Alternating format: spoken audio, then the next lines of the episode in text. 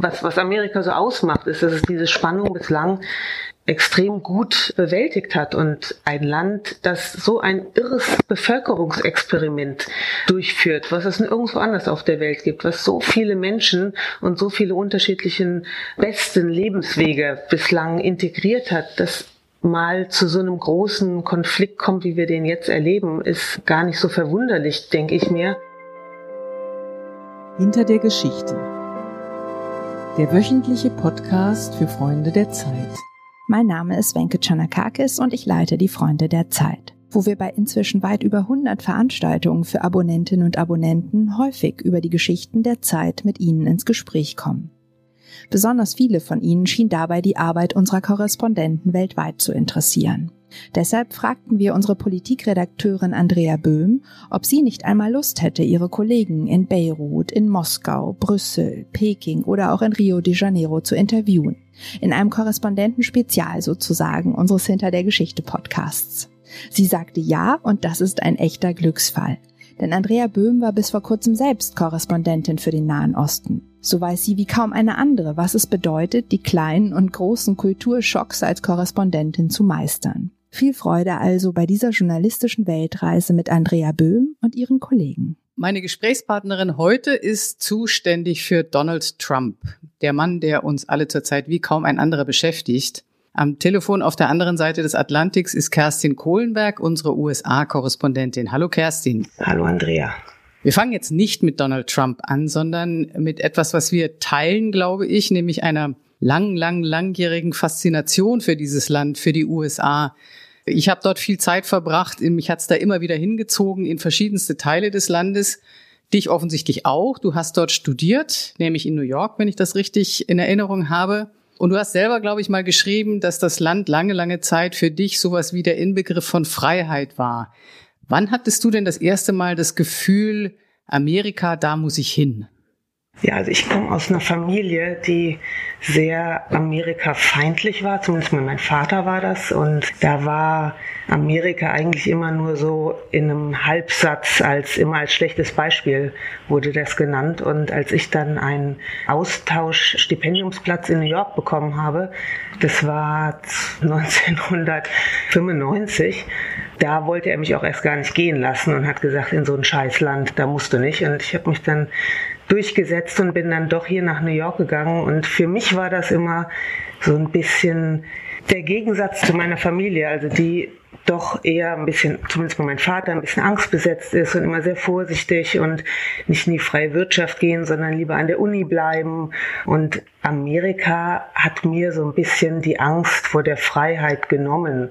Und das war für mich ein unglaublich befreiendes Gefühl.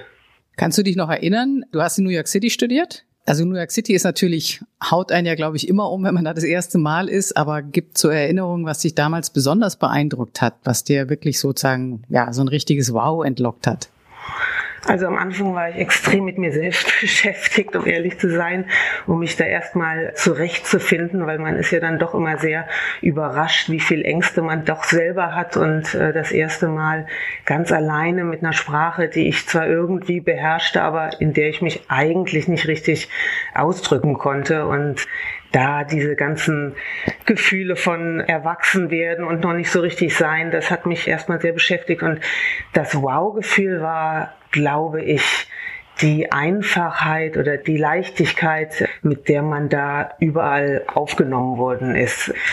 Wenn man Fragen hatte, das war alles sehr einfach und wurde einem sehr angenehm irgendwie bereitet, dass man in so einen, so einen fremden Kontext, ob das die Schule war oder ob das die Wohnung war, Fragen waren immer irgendwie angebracht und angenehm. Und ich hatte das Gefühl, dass es leichter war, hier anzufangen, als manchmal in Deutschland weiterzumachen. Und die Möglichkeit, sich selbst zu erfinden, war noch so, ein, so eine Sache, die mich hier irgendwie begeistert hat, dass, oder das ist wahrscheinlich in jedem Land, dass man geht, äh, indem man fremd ist, aber dass man einfach nochmal überlegen konnte, wer bin ich? Und da gab mir die Stadt ganz viele Anregungen, die ich sonst so von zu Hause einfach nicht gehabt hätte. Und man konnte sich Leben anschauen und sich vorstellen, ist das ein Leben oder ist das eine Figur oder ein Lebensweg, den ich mir für mich selber vorstellen könnte. Und da gab es einfach viel mehr Optionen, als es das für mich zu Hause gab. Konntest du denn am Ende deinen Vater ein bisschen anstecken mit deiner Begeisterung für Amerika oder ist er auf seinem na, Amerika-kritischen oder anti-amerikanischen Kurs geblieben? Nee, der kam mich auch niemals besuchen und wir haben eigentlich nicht so wahnsinnig viel dann über Amerika gesprochen. Und wir haben sowieso ganz wenig über Politik bei uns zu Hause gesprochen. Und er war dann nur sehr froh, als ich wieder zu Hause ankam und es nichts passiert war. Dann bist du 2014 als Zeitkorrespondentin wieder in die USA gegangen. Das waren die Obama-Jahre. In der Zeit war die Begeisterung auch in Europa, gerade in Deutschland für die USA vielleicht nicht grenzenlos, aber der Umstand, dass dieser Mann zweimal zum Präsidenten gewählt wurde, hat, glaube ich, die Begeisterung und den Glauben an den, an das Kernliberale in diesem Land ja unglaublich nochmal untermauert, auch hier. Hattest du da irgendwann schon leise Zweifel, dass es auch mal anders ausgehen könnte? Nee, also die Tatsache, dass ich überhaupt nach Amerika geschickt worden bin, war ja auch schon ein Zeichen dafür, dass man in Deutschland das Gefühl hatte, Amerika, das äh, bewegt sich jetzt in den nächsten vier, möglicherweise sogar acht Jahren halt auf dem auf demselben Kurs weiter, wie das jetzt äh, unter Obama begonnen hatte. Und ich glaube, die Haltung war damals eher so, es wird ein bisschen langweilig, es wird das Gleiche bleiben man zieht sich ein kleines bisschen vielleicht von Europa zurück und kümmert sich ein bisschen mehr um sich selbst, aber generell ist an dem Verhältnis nicht mehr viel zu beschreiben, nicht, nicht mehr viel Neues zu beschreiben. Und als das dann ganz anders kam, da war natürlich auch keiner richtig vorbereitet und das hat dann, hat mich dann ganz schön gefordert, weil ich mich nicht auf so eine unfassbar hardcore politische Berichterstattung eingestellt hatte und da musste ich mich doch noch mal ganz schön zusammenreißen. Also du bist eigentlich Reporterin, du kommst auch aus dem investigativen Journalismus. Also es war tatsächlich gedacht, Kerstin Kohlenberg in den USA, da kommen super lange Geschichten, tolle lange Geschichten raus, die man in aller Ruhe recherchieren kann. So ist es dann nicht gekommen. Ich kann mich aber erinnern, dass du eine der ganz wenigen USA-Korrespondentinnen im deutschsprachigen und ich glaube auch im europäischen Raum warst, die allen Leuten, die so gesagt haben, unmöglich, Trump wählen die Amerikaner nie, da kam bei dir immer so ein skeptischer Ton und sagt, seid euch da nicht so sicher. Was hast du denn erfahren, was hast du mitbekommen, was hast du wahrgenommen, was wir vielleicht hier in Europa, in Deutschland damals nicht wahrgenommen haben? Ich glaube, der Vorteil, den ich hatte gegenüber Korrespondenten, die in Washington sitzen, war, dass ich nicht in Washington war, dass ich mich nicht so schnell oder bis jetzt eigentlich noch nicht so richtig in diese Think Tank Welt reingebohrt habe, sondern dass ich meinem antrainierten Recherchiergefühl gefolgt bin und relativ häufig rausgefahren bin. Das klingt jetzt fast auch wieder wie so ein Klischee und ich hatte dann zum Beispiel eine ganz prägende Begegnung mit einem Trump-Wähler, der bei Disney gearbeitet hat und der mir seine Geschichte erzählt hat als erster, äh, erste Person in seiner Familie, die es geschafft hat, einen Highschool-Abschluss zu machen und College. Und man hat ihm immer gesagt, du musst Computer lernen, das ist die Zukunft und so wird der amerikanische Traum für dich eben auch wahr. Und das hat er alles gemacht und hat einen guten Job und eben auch bei Disney und ist so eine Art Tech-Arbeiter, also kein Programmierer, sondern jemand, der sich gut mit Computern auskennt und dafür sorgt, dass diese ganzen Apparate funktionieren so. Und dieser Mensch war jetzt damit konfrontiert, dass Disney ihn und Leute wie ihn austauschte durch indische, in dem Fall Gastarbeiter und Leute, die mit einem Visum nach Amerika kamen, das eigentlich für Leute gedacht ist, die in Bereiche gehen, in denen es nicht genügend amerikanische Arbeiter geht. Und der hat mir erzählt, wie bei ihm die Wut aufgestiegen ist. Und, und diese Wut zu verstehen, die Trump so sehr clever einfach erspürt hat und aufgesaugt hat, die konnte ich an ihm und an seinem Leben gut nachvollziehen. Der war mir sympathisch, der war ein sehr sensibler Mensch mit Familie und gleichzeitig sah ich aber auch Videos, wie er auf einer Trump-Veranstaltung auftrat und ihn ankündigte. Und diese beiden Bilder zusammenzukriegen, das war für mich so ein bisschen der Weg, um das Phänomen Trump und Amerika zu verstehen. Und damals hatte dieser Mann mir sehr geholfen, wahrzunehmen, dass da möglicherweise mehr ist als äh, eine Figur, die, die man belächeln muss. in der Wahlkampfzeit, du hast gerade beschrieben, wie du so langsam Leuten näher gekommen bist, die vor vier Jahren noch Demokraten, also Obama gewählt haben und dann plötzlich in Erwägung gezogen haben, Trump zu wählen. Außer dem Staunen darüber und dem Beschreiben, konntest du es denn ab einem bestimmten Punkt selber irgendwie verstehen, was in deren Köpfen und in deren Erfahrungshorizont so vor sich ging? Ja, total. Deshalb hat mich, glaube ich, auch, hat es mich da immer wieder hingezogen. Ich hatte am Anfang, als das Trump-Phänomen auftauchte, war mein Verarbeitungsreflex, ich gucke mir an, was die anderen falsch gemacht haben, damit Trump so erfolgreich sein kann. Also wie haben die den Boden bereitet? Und da hat sich bei mir so eine unglaubliche Wut auf die, vor allen Dingen auf die Demokraten aufgebaut, dass diese Partei, die eigentlich mal als eine Partei, die auch für den Arbeiter und die untere und die Mittelschicht war, dass die jetzt zu so einer Art Partei der des Silicon Valleys äh, wurde und der der Metropolen im, an der East Coast und an der West Coast und diese Verlogenheit, mit der oft bestimmte Werte transportiert werden. Also es geht dann immer um Diversity und man muss schauen, wie viele Menschen man hat mit schwarzer Haut, brauner Haut oder sonst wie. Aber letztendlich ist das alles ein großer Fake, hatte ich das Gefühl, denn die Leute, die dann eingestellt werden, kommen doch alle aus Harvard und haben alle denselben sozioökonomischen Hintergrund.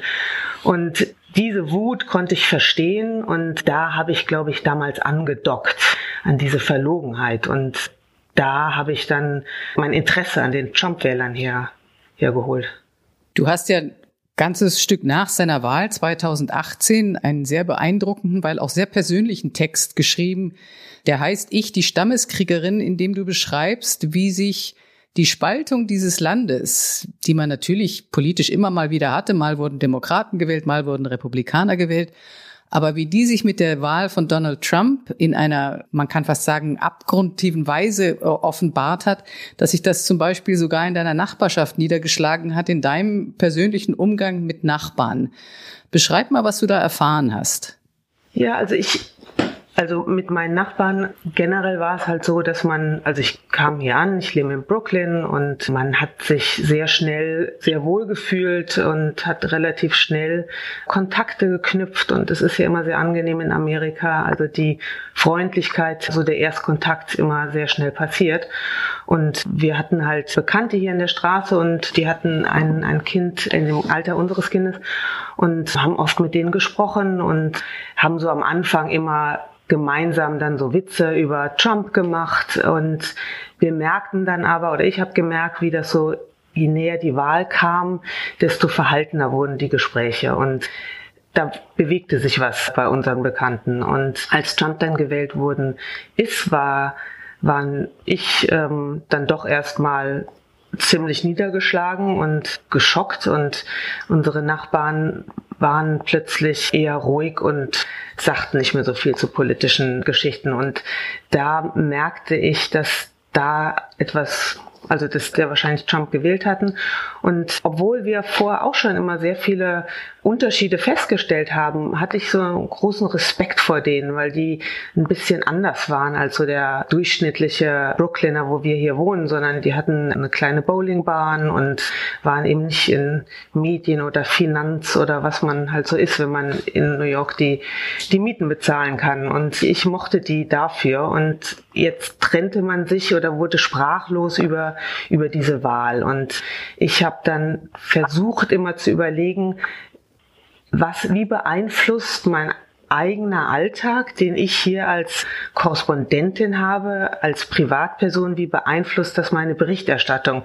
Weil ich plötzlich merkte, dass meine große Empathie und mein, äh, mein Verständnis für die Trump-Wähler vor der Wahl plötzlich mit der Wahl drastisch abnahm. Und da haben mir unsere Bekannten geholfen im Verstehen, wie ich gemerkt habe, wie sich diese oft beschriebene Teilung dieses Landes, wie sich das plötzlich in meinem Alltag manifestierte. Und das sind kleine winzige Schritte, die man machen müsste, um mit jemandem wieder ins Gespräch zu kommen. Und ich merkte, wie wahnsinnig schwer mir das selber fiel. und wie sich mein Privatleben und mein berufliches Leben, wie das manchmal gar nicht so einfach ist, das auseinanderzuhalten und wie sehr sich das auf meine, meine Sicht und meine Herangehensweise äh, in meiner Berichterstattung auswirkt.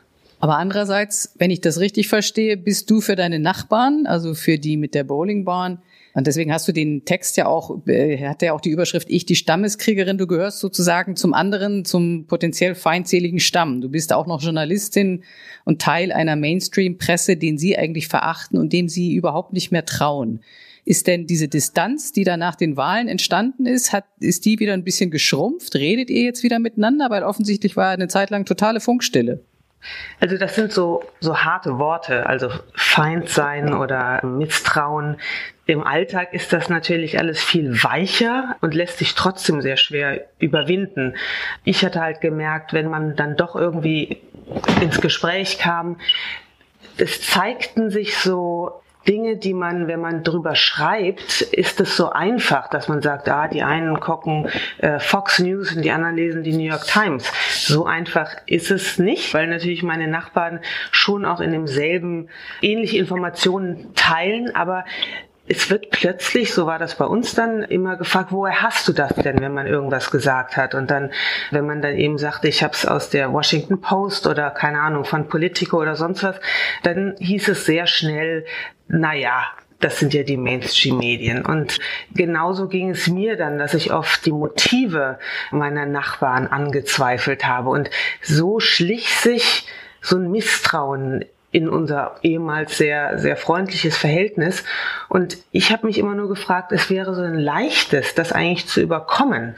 Und trotzdem fiel es mir so schwer, weil ähm, ich Angst hatte vor der ständigen schlechten Laune, vor diesem ewigen Auseinandersetzen. Und ich glaube, das ist das, was man auch in amerikanischen Familien sehr oft jetzt sieht, dass die Leute sich zwar zusammensetzen und noch gemeinsam ihre Feste feiern, aber es gibt bestimmte Themen, die werden aus Selbstschutz einfach nicht mehr angesprochen, weil man nicht immer wieder Lust hat auf diese zerstörerischen, verletzenden Diskussionen. Und so habe ich das Gefühl, wird so ein Volk ähm, langsam trennt sich, obwohl es noch gemeinsame Orte aufsucht, aber ähm, es werden bestimmte Themen einfach nicht mehr angesprochen, weil sie zu, zu verletzend, zu zerstörerisch fürs Privatleben sind. Gibt es denn noch Reisen, Recherchen und, und Orte in den USA, die du besuchst, sei es jetzt beruflich oder auch privat, wo du das Gefühl hast, da spielt das alles keine Rolle, da kann ich das alles vergessen? Ja, also ich muss sagen, jetzt über die vergangenen zwei Jahre, seitdem ich den Text geschrieben habe, man denkt ja permanent dann doch darüber nach und es hat sich dann tatsächlich auch ähm, was getan, sowohl bei mir als auch bei meinen Nachbarn. Es gab dann doch schon sehr viel Genervtheit auch auf der anderen Seite von verschiedenen politischen Ereignissen und, und Trump-Sachen und man hat sich jetzt auch wieder angenähert. Wir reden sehr wenig über Politik, das muss ich noch weiterhin dazu führen, aber wir haben wieder eine, einen alltäglichen relativ vertrauten Umgang miteinander. Und ich glaube, man kann das überwinden. Und da, wo wo solche Themen überhaupt nicht aufkommen, das ist halt, wenn man gemeinsam über Marvel Comics spricht, Popkultur, wenn es um Musik geht, wenn man ins Kino geht. Also all diese Orte sind Orte, an denen man sich immer noch sehr frei von diesem politischen Glocke irgendwie fühlt. Wenn du jemanden, der noch nie in den USA war, ein paar Empfehlungen geben müsstest, wo soll er hinfahren, um oder wo soll sie hinfahren, um ein ja halbwegs breites, breit aufgestelltes Bild von dem Land zu bekommen, also möglichst außerhalb irgendwelcher Blasen, wo man wirklich erfahren kann, was mit dem Land gerade so los ist. Was würdest du denn sagen? Wo soll man hinfahren? Tja, das ist natürlich die Frage, die sich jeder Korrespondent permanent stellt und man fährt dann an Orte und ist dann immer wieder überrascht, wie, wie unterschiedlich es ist, jemanden persönlich kennenzulernen und mit jemandem zu sprechen und wie unterschiedlich dieser Mensch sich dann verhält, wenn er zum Beispiel auf eine Trump-Veranstaltung geht. Es gibt diesen Ort, glaube ich nicht. Das ist eine Fiktion, dass es irgendwo das wahre Amerika gibt. Amerika ist der Konflikt zwischen diesem progressiven, liberalen Küsten und dem, was äh, in der, in der Mitte des äh, Landes stattfindet. Und man kann das eine nicht verstehen, ohne das andere zu kennen. Und man kann das eine nicht respektieren, ohne das andere zu kennen. Deshalb glaube ich, ist dieses Bild, das wahre Amerika, das ist eine Fiktion, die es so nicht gibt. Amerika ist, was, was Amerika so ausmacht, ist, dass es diese Spannung bislang extrem gut bewältigt hat und ein Land, das so ein irres Bevölkerungsexperiment durchführt, was es nirgendwo anders auf der Welt gibt, was so viele Menschen und so viele unterschiedlichen besten Lebenswege bislang integriert hat, das mal zu so einem großen Konflikt kommt, wie wir den jetzt erleben, ist gar nicht so verwunderlich, denke ich mir. Und ich bin dann doch immer wieder ganz hoffnungsfroh, wenn ich mit den Leuten spreche, dass Amerika das auch wieder überwinden kann. Manchmal habe ich das Gefühl sogar besser, als es möglicherweise in Europa der Fall sein wird. Das war doch ein optimistischer Ausblick zum Schluss von Kerstin Kohlenberg, unserer USA-Korrespondentin, die jetzt schon wieder voll im Wahlkampfstress steckt. Ganz herzlichen Dank für das Gespräch, Kerstin, und weiterhin alles Gute, auch wenn ich glaube, das teilen natürlich viele Journalisten momentan ganz besonders in den USA, dass man sich von den Ereignissen immer wieder überrollt fühlt. Aber so ist das momentan. Alles Gute nach New York. Du bist jetzt gleich auf dem Weg nach Washington und wir werden demnächst wieder von dir lesen. Alles klar. Dankeschön.